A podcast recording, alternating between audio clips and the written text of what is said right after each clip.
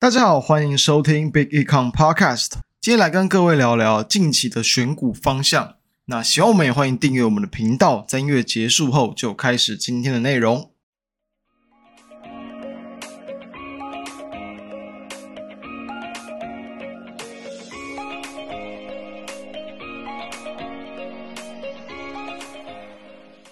先聊一下整个国际股市的状况。首先，我认为。最近的一个国际股市是可以用一个更乐观的角度去看待。其实，在前几周就有跟大家谈过，当时候就已经有提到，就是说，不管是对于哦明年的一个，比如说利率的一个这样的路径啊，或者是这种经济衰退的一个这个预期，基本上都是一个偏向有利于风险性资产的方向去做发展。就是说，基本上不太会再升息，然后呢，这个经经济衰退的几率也越来越低。但是呢，当然在前一阵子啊，其实还是有因为包含说。即便哦，即便是经济衰退的几率降低，但另一层面，经济变得更好，反而让这个市场对于说这种，比如说债券殖利率的一个要求越来越高，所以进而就会有比如说这个抛售债券的情况出现嘛。那其实这跟利率就比较没有关系，反而变成就是说，因为经济的关系来去影响到殖利率，再去影响到股市哦。所以说，其实当然。这样的一个情况，目前已经有明显的缓解了啊。虽然说还是透过这个联准会鲍尔的一个这个言论啊，来去让公债殖利率的一个回档，但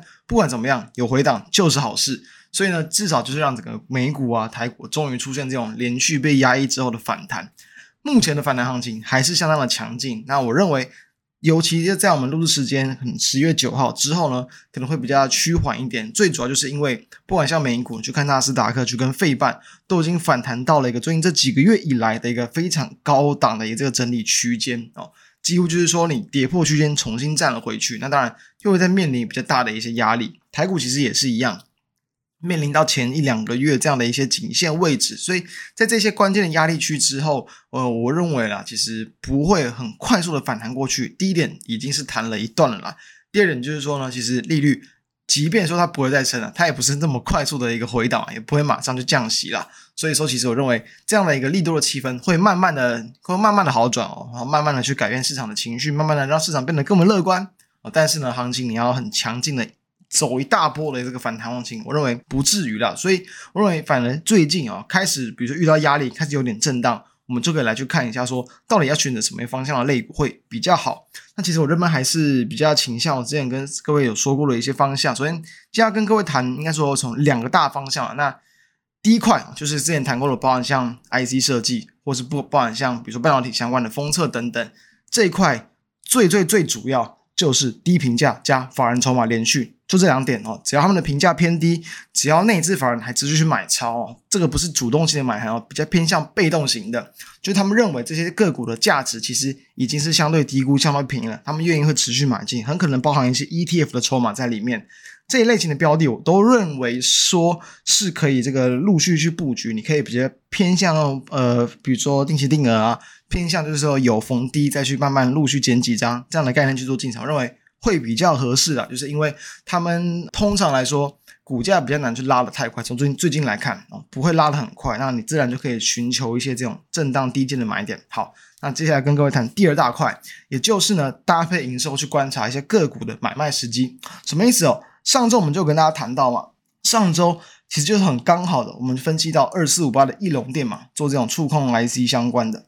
我们其实当时候谈到。当时候分享的时候，一龙店的股价是相对强势，连续去往上拉抬，然后已经要要了一个脱离整理区间往上走的一个态度。但是呢，在我们当下录音的时间，差不多就是在法说会结束之后啊几个小时，我们谈到就是说，它其实对于说第四季的需求是比较保守。那我认为这其实并不打紧，为什么？你以台积电来去看嘛，其实台积电对于说后后续的一个市况啊需求的变化，其实还是比较偏向说明年第一季啊，甚至是可能第二季有更强劲的复苏力道，这是结合了不管像台积电自身或者是一些很多外资法人哦，就是这种共识的一些看法，所以基本上第四季营运不好，这其实我认为就是无可厚非啦，并没有什么大不了的。但是呢，股价你既然已经先拉抬嘛，你会不会就是因为短期的一些营运利空，导致说股价被压下来，这也也是很正常的。所以说。上礼拜我们谈过嘛，对于说这类型的标的，我认为很可能走法是怎么样？先上再下后上，就是说它会先有，因为刚好现在嘛，台股在反弹，而先跟着台股的反弹被往上拉，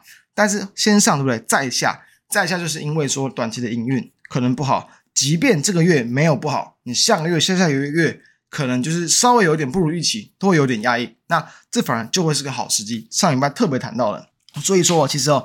从目前的股价来去印证，就可以看到。我们在谈到呃义隆电之后，我们就说这一次利空应该会对对股价有所压抑，但是压下来之后就有机会变成好买点。诶，果不其然，在我们谈完之后，隔一天哦，义隆的股价直接快要被打到跌停板，收盘我记得是跌了超过三点九，哎，超过九点三趴嘛，几乎就是收在一个跌停板的位置，非常弱势。但是在隔两天呢，再隔两天，诶，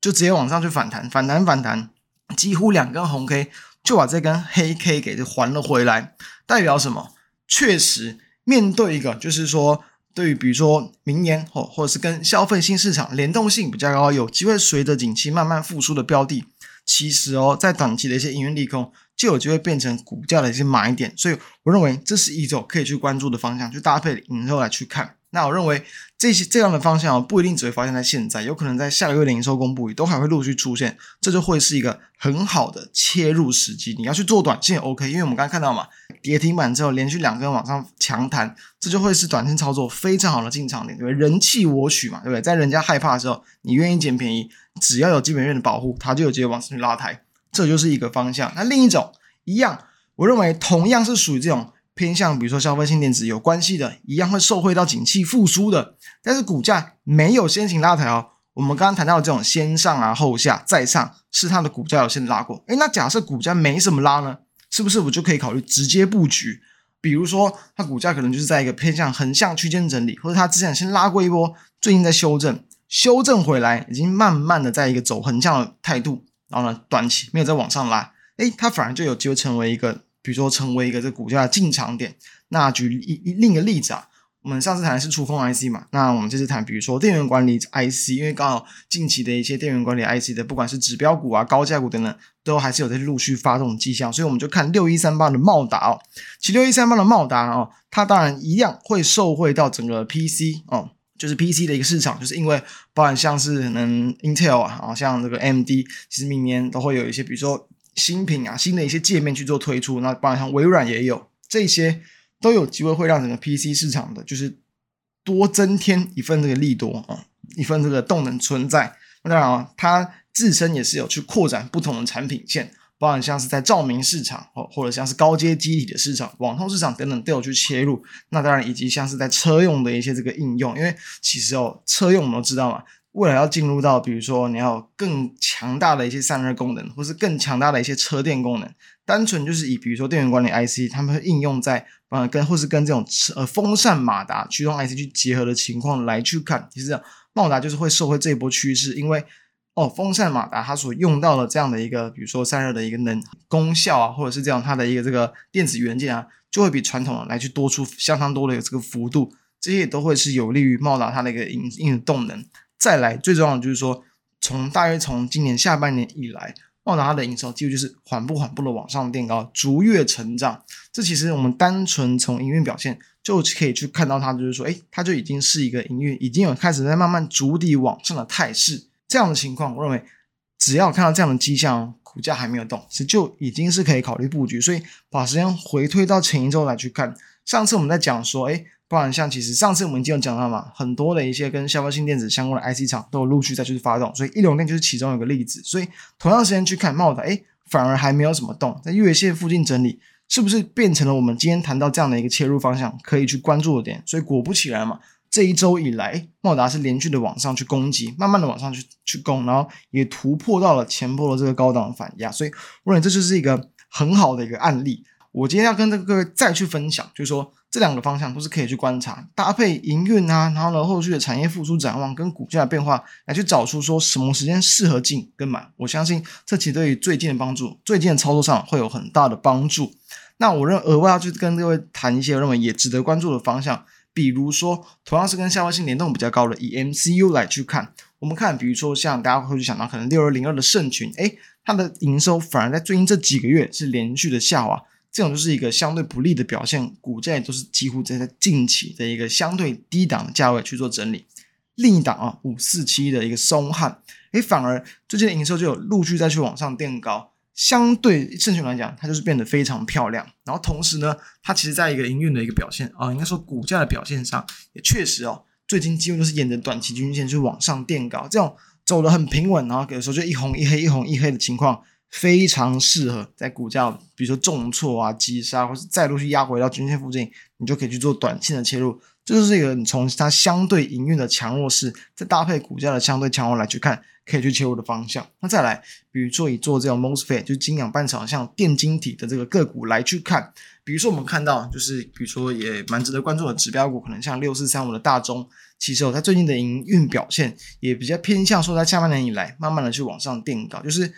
有这种从近期开始去见到营运显著复苏的一个营运表现。我认为其实都是蛮值得关注的，尤其像它的股价。最在最近可能在八月九月啊一度的这个往下去呃跳之后呢